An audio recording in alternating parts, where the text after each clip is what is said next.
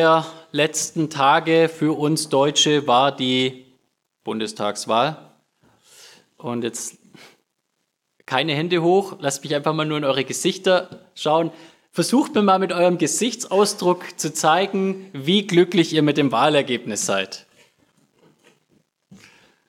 Okay, die meisten Blicke wenden sich einfach ab, schauen nach unten, Stirnrunzeln, wie auch immer man die Ergebnisse interpretieren mag, das ähm, sei jedem für sich überlassen.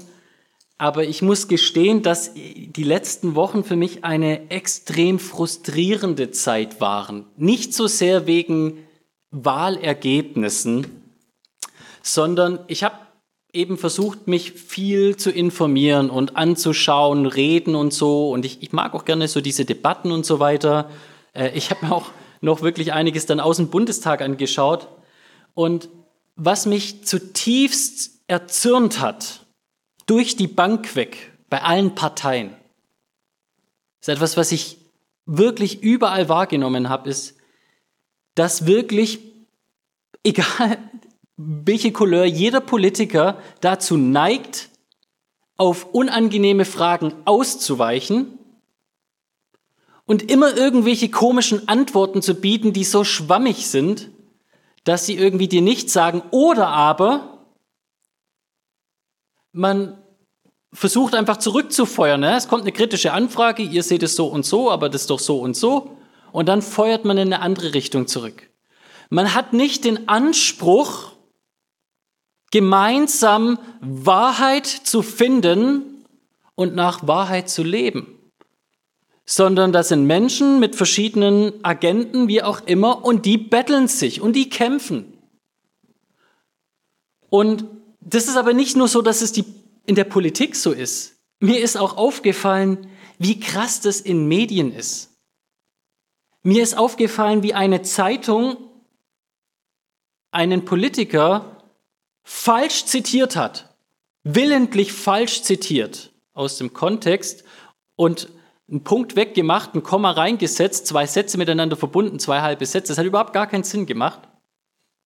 Und, und ich sage das wirklich einem Politiker, wo ich jetzt nicht so viel Sympathie für habe. Aber ich habe ich hab das gesehen, ich dachte mir, das sind Menschen, deren Handwerk ist es doch in Anführungsstrichen Wahrheit zu vermitteln, zu überliefern, den Menschen mitzuteilen, was gesagt worden ist. Und jetzt kann doch jeder einfach ins Internet gehen und sich diesen ganzen Vortrag anschauen und sehen, das Zitat stimmt so gar nicht.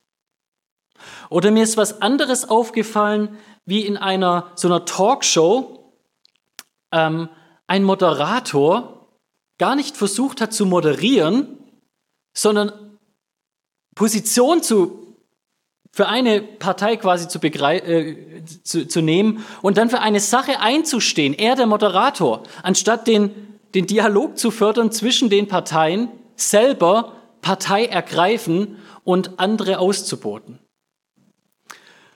Und witzigerweise ist es auch eigentlich gar nichts Neues. Mich hat es erinnert an meine Zeit in Israel. Ich weiß nicht, ob ich diese Geschichte schon mal erzählt habe. Als ich in Israel war und es war Ostern, da war das ARD-Fernsehteam da und die haben so eine Reportage gemacht über halt die vielen Pilger und so weiter, die, die halt quasi zu Ostern nach Jerusalem gehen. Und unter diesen Menschen, die interviewt wurden, wurden zwei Volontärinnen interviewt, mit denen ich zusammen im Krankenhaus war. Und ich habe da also zugeschaut, wie die interviewt wurden und die haben halt so viel gesagt wie, ja, wir sind christliche Volontäre, wir machen hier so Versöhnungsarbeit zwischen Deutschen und, und Israelis und deswegen sind wir jetzt für ein Jahr hier. Am gleichen Abend konnte man im, in der Tagesschau quasi die Reportage sehen. Es wurde ein Vers oder ein Satz quasi aus diesem Gespräch wurde ausgestrahlt und drumherum wurde gesagt, diese zwei deutsche Pilgerinnen sind extra für Ostern nach Jerusalem gereist, um in der Grabeskirche Gottesdienst zu feiern. Und ich dachte mir, was ist eigentlich los mit dieser Welt, dass man nicht den Anspruch hat, Wahrheit hochzuhalten? Warum ist man nicht bereit, dass man sich konfrontieren lässt mit Wahrheit, sich korrigieren lässt von Wahrheit und allgemein auch in seiner Unterschiedlichkeit wirklich dieses Bestreben hat, gemeinsam die Wahrheit zu suchen? Warum kann man so, so einfach, so unverstohlen lügen? Warum ist es so normal, dass verschiedene Parteien, jeder einfach nur noch versucht, seine Agenda durchzusetzen und man nicht gemeinsam bereit ist, einen Weg der Wahrheit zu suchen. Ich glaube, was man politisch und medial vielleicht jetzt in der letzten Zeit gesehen hat, wenn man aufmerksam aufgepasst hat, ist eigentlich ein Symptom, was diese ganze Welt ausmacht in ihrer Natur. Die Schöpfung ist gefallen durch eine Lüge. Und die Bibel redet davon, wie Lüge in den verschiedensten Formen immer wieder aufgetreten ist und Dinge kaputt gemacht hat in der Bibel. Der Teufel selbst wird der Vater der Lüge genannt. Und das ist, wie diese Welt funktioniert. Deswegen gibt es so viel Korruption in den verschiedensten Teilen der Welt. Die Bibel sagt in Römer 1, Vers 25 zu dieser Welt, sie, welche die Wahrheit Gottes mit der Lüge vertauscht haben. Das ist, was die Bibel über die Welt sagt. Und in diesen Kontext hinein von dieser Welt, die so mit dem Lügen und mit dem Falschen vertraut ist, lesen wir unseren Predigtext. Und hier sehen wir, dass Paulus Timotheus schreibt, Vers 14, dies schreibe ich dir, in der Hoffnung, bald zu dir zu kommen, wenn ich aber zögere, damit du weißt, wie man sich verhalten muss. Paulus schreibt einen Brief und er sagt, egal ob ich ganz bald komme, was ich vorhab, oder ob ich aufgehalten werde, ob es sich verzögert, ob es vielleicht eine Weile dauert, ich möchte euch Dinge mitteilen, darum schreibe ich die, damit ihr sie wisst und dann euch entsprechend verhalten könnt. Das Erste, was ich euch hier zeigen will, ist Folgendes. Paulus sagt ja, das Ziel, er will bald kommen. Und das heißt, er, er könnte sich das, das Ziel stecken, so dann über alles zu reden, was wichtig ist. Aber er schreibt diesen Brief, ohne zu wissen, wann er kommt. Es kann sein, dass er bald kommt, dass es nicht mehr so lange dauert. Es kann sein, dass es sehr lange dauert, aber er schreibt diesen Brief, weil er sagt, es ist wichtig, dass ihr die Wahrheit kennt, damit ihr wisst, wie ihr euch im Haus Gottes verhalten sollt, Timotheus. Timotheus war Gemeindeleiter in Ephesus, ein junger Pastor, Paulus war quasi sein Mentor und er gibt mit diesem Brief Timotheus Anhaltspunkte mit, wie Timotheus diesen Laden da zusammenhalten kann. Das ist sein Ziel. Und er macht deutlich, es ist von fundamentaler Bedeutung, dass man weiß, was Gott will, damit man sein kann, wie Gott will. Seht ihr, das ist diese Verkettung der Verben. Paulus schreibt, damit Timotheus weiß, damit er und die Epheser sich verhalten. Es ist für fundamentale Wichtigkeit, Bedeutung, von fundamentaler Bedeutung, dass die Wahrheit gekannt wird, damit nach der Wahrheit gelebt werden kann. Das Erste, was uns dieser Text hier aufzeigt, was Paulus hier aufzeigt, in, in diesem einleitenden Vers eigentlich, der noch gar nicht wirklich zur Sache kommt, ist, wie wichtig für das christliche Denken, für den christlichen Glauben das Wort ist. Er schreibt, um zu wissen, um zu leben. Leben resultiert aus Lernen, aus dem Wort. Paulus schreibt Worte Gottes, weil die das Fundament sind, auf dem das christliche Leben gelingen kann. Die Muslime nennen das Christentum und auch die Juden seit jeher das Volk des Buches, die Menschen des Buches. Seit jeher hat sich die Christenheit dadurch ausgezeichnet, dass sie denkend ist, lesend, reflektierend und dann anwendend, lebend. Das ist quasi Kern-DNA von dem, was das Christentum ausmacht. Wir haben ja Mönche ne, gehabt, gibt es vielleicht gegenwärtig immer noch, und die haben in ihren Klöstern viel gelesen. Sehr, sehr viel gelesen. Das waren schlaue Menschen. Die haben auch viele Dinge erfunden. Ne? Viele Technologien kamen übrigens aus Klöstern. Nicht nur die Braukunst wurde da verfeinert, sondern auch wirklich technologische Errungenschaften. Wisst ihr, wie, wie buddhistische Mönche oder, oder hinduistische Mönche, wie die so ihren Tag verbringen? Die sitzen da und entleeren ihren Kopf. Die meditieren und versuchen nichts zu denken. Und während die quasi christlich geprägten Mönche in den Klöstern gelesen haben, haben die ihre komischen Gebetsmühlen angeschaut und, und das, das Klimpern angeschaut in den asiatischen Ländern. Das hat was mit, mit einer grundsätzlichen Annahme zu tun, was eigentlich Wahrheit, Wissen bedeutet für dich als Mensch. Wenn du als Denkvoraussetzung hast, dass alles Denken, alles Wissen, alles eh irrelevant ist, dann wird es Auswirkungen auf dein Leben haben. Es ist ein indischer Mann, der ein Buch geschrieben hat, Vishal Mangalwadi, das quasi aufzeigt, warum der Westen heute so interessant ist für so viele Menschen aus aller anderen Welt. Können natürlich sagen, na, weil wir halt reich sind, weil wir Gerechtigkeit hier haben, also mindestens mehr als in anderen Ländern, weniger Korruption, weil wir Gleichberechtigung der Geschlechter haben, mehr als in anderen Ländern. Alles. Man kann all diese Dinge hervorheben und sagen, das ist der Grund. Aber warum gibt es denn all diese Dinge im Westen?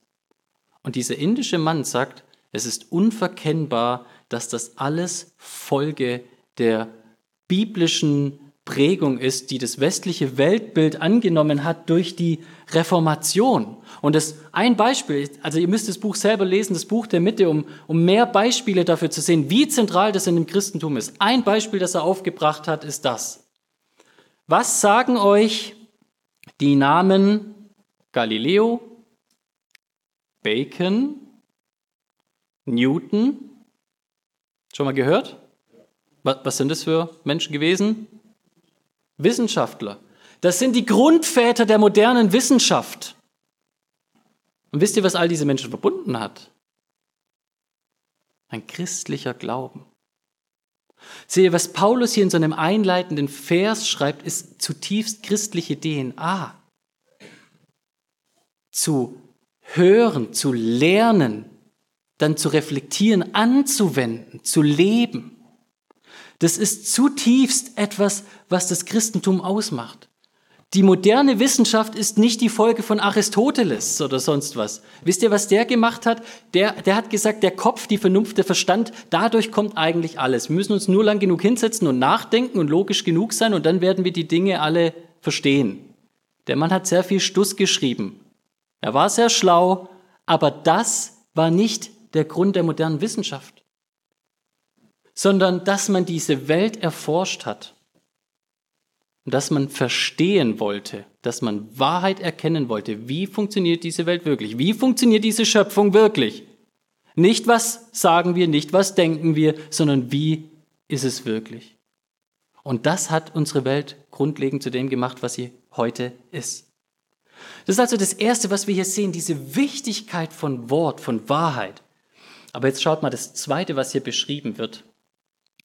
Diese Wahrheit soll weniger jetzt hier abstrakt gelebt werden oder persönlich. Hier geht es ganz konkret um einen Ort. Wo soll Timotheus und die anderen wissen, wo sollen sie wissen, wie man zu leben hat?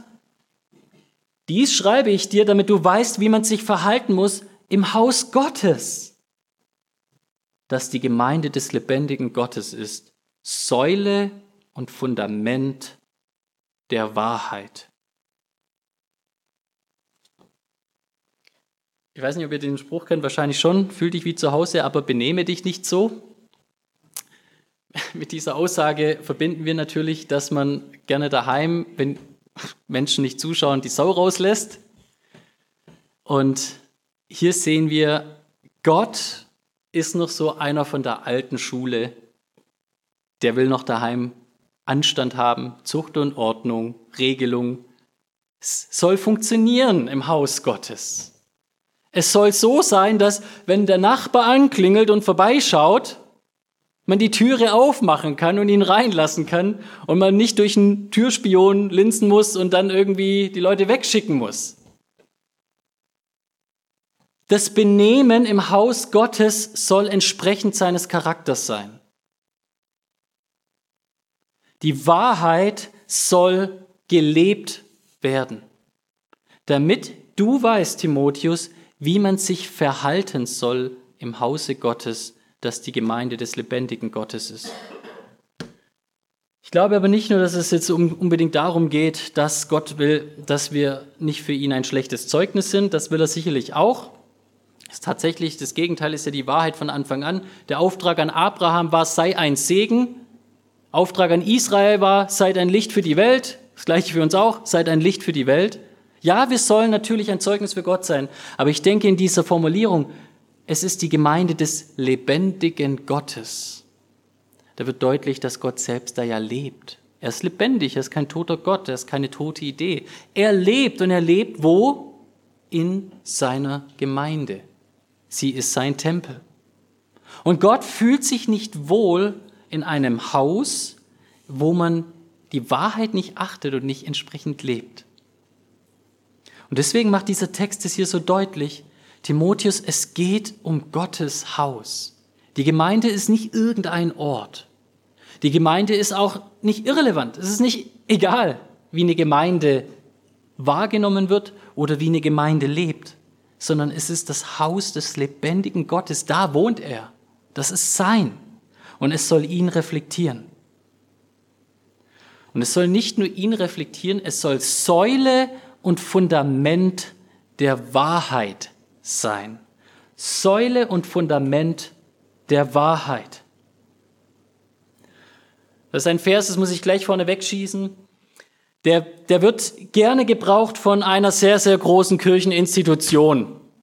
Und mit diesem Vers versucht sie zu sagen, wir und unser Hauptsitz in Rom, das ist die Quelle der Wahrheit. Der Text spricht aber nicht von einem römisch-katholischen Lehrstuhl in Rom, sondern er spricht von der Ekklesia Gottes. Und dieses Wort Ekklesia tatsächlich meint eigentlich vor allen Dingen die, diese Versammlung von Menschen. Im Kern von Ekklesia steht nicht Institution, Gebäude, Vorschriften, sonst was, sondern Menschen. Und diese Ekklesia des lebendigen Gottes, diese Gemeinde soll Säule und Fundament der Wahrheit sein in einer Welt, die es mit der Wahrheit oft nicht mehr so ernst nimmt oder vielleicht es von Anfang an nicht ernst genommen hat. Säule und Fundament der Wahrheit.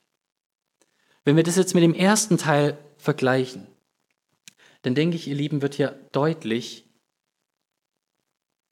es ist nicht nur zutiefst christlich, dass man lernend ist, Schüler, das heißt es, Jünger zu sein, sondern dass man auch wirklich sich darin befleißigt und es lebt.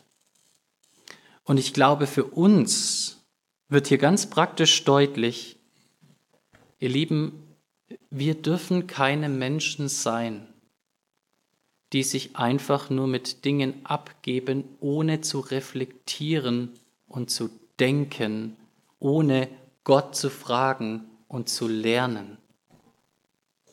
Wenn wir das Bibelzentrierte im Christentum aufgeben, wenn wir das Lernen ausklammern oder ihm weniger Bedeutung zumessen.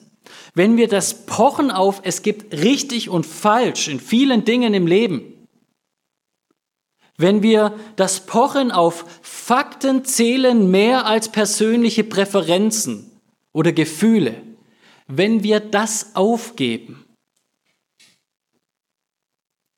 dann verfehlen wir im Kern unser Ziel, unsere Berufung als Versammlung Gottes.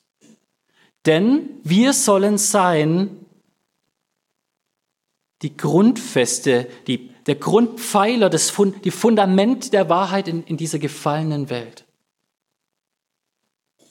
Die Bibel fordert uns hier auf ein Neues auf, dass wir lernende Menschen sind, dass wir studierende Menschen sind, dass wir wirklich unser Hirn einschalten und gebrauchen. Das ist eine gute Sache. Das ist eine zutiefst christliche Sache. Dass wir nach Wahrheit suchen und fragen und uns nicht einfach mit der nächstbesten Antwort begnügen, sondern dass wir wirklich eifrig darin sind, tiefer zu suchen. Denn ohne Wahrheit gibt es nicht das entsprechende Leben.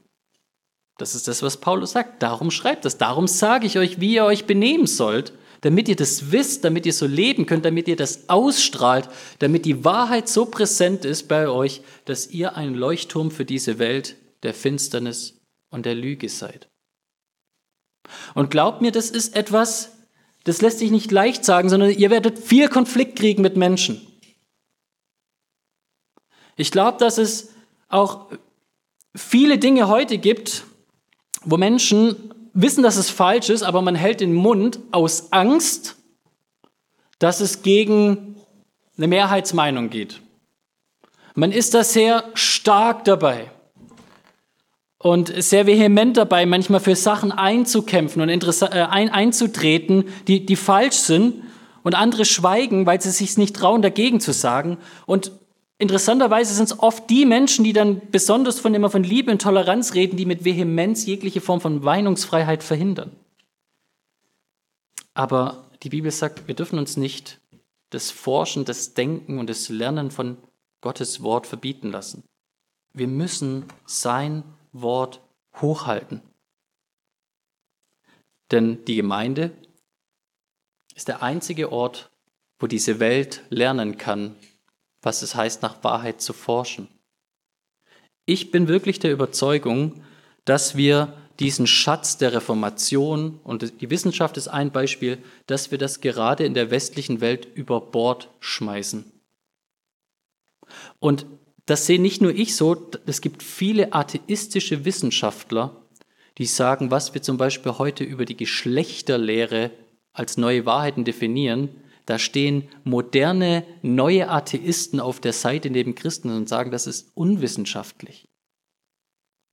Aber ihr seht es, wir sind auf einem Weg dahin, wo die Gesellschaft mehrheitlich bereit ist, Fakten nicht mehr zählen zu lassen. Und so kann es kommen, dass auf einmal ein Familienvater in Kanada sagt, er ist ein sechsjähriges Mädchen und sich adoptieren lässt. Und wer was dagegen sagt, Wer was dagegen sagt, der wird mundtot gemacht. Ich veräpple euch nicht. Das ist das Gegenteil von Wahrheit. Das ist die Wahrheit niederhalten, wie Paulus sagt, durch Lüge. Und deswegen müssen wir Paulus ernst nehmen, wenn er sagt, les, lern, lebe, damit du Gott reflektieren kannst denn das ist unser Auftrag als Gemeinde, in dieser Finsternis Licht zu sein, in dieser Lüge Wahrheit. Wir sollen Grundpfeiler, Grundfeste, Fundament, Ankerpunkt der Wahrheit für diese Welt sein. Dass wenn Menschen im Dunkeln tappen, unser Licht sehen und lernen dadurch, sich verändern zu lassen, sich prägen zu lassen.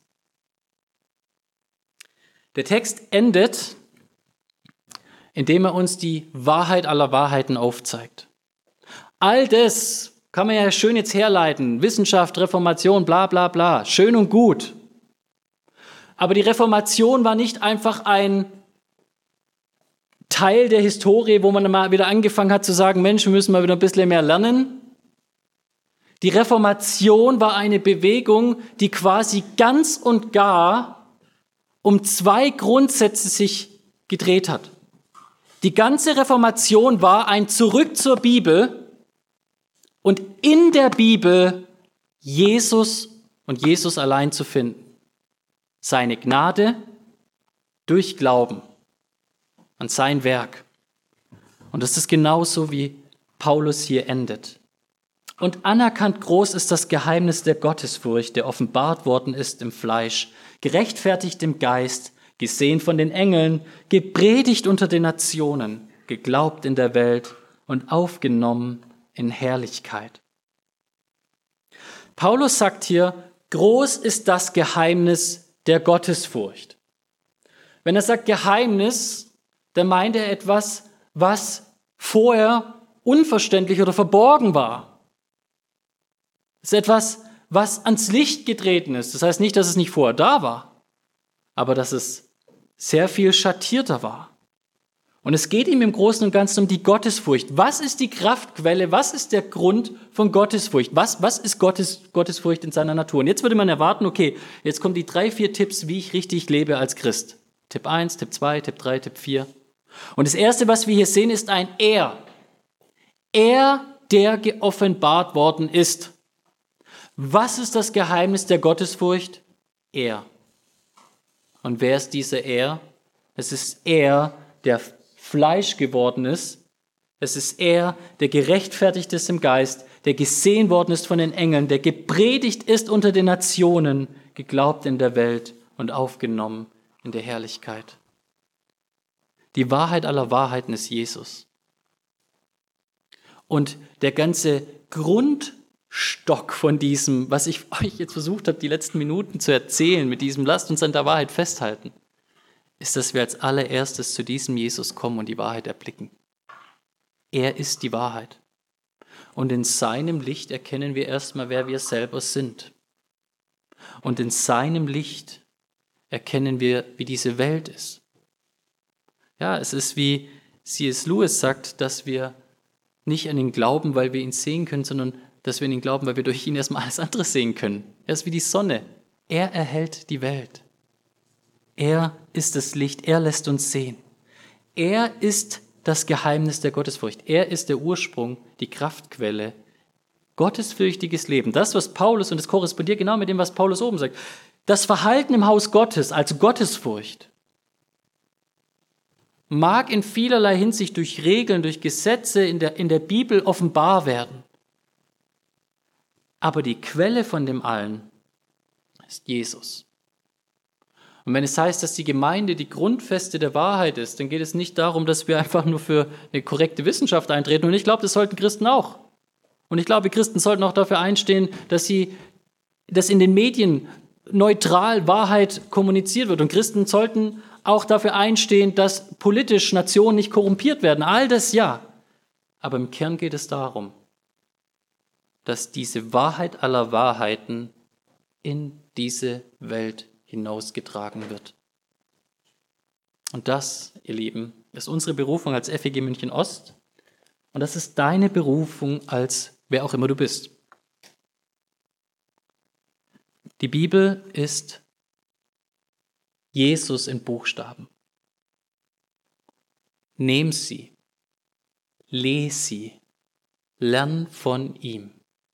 Lern von ihm, dass er ein angenehmes Joch hat. Lern von ihm, dass er alle zu sich kommen lässt, die mühselig und beladen sind. Lern von ihm und dann lebe und leuchte. Amen.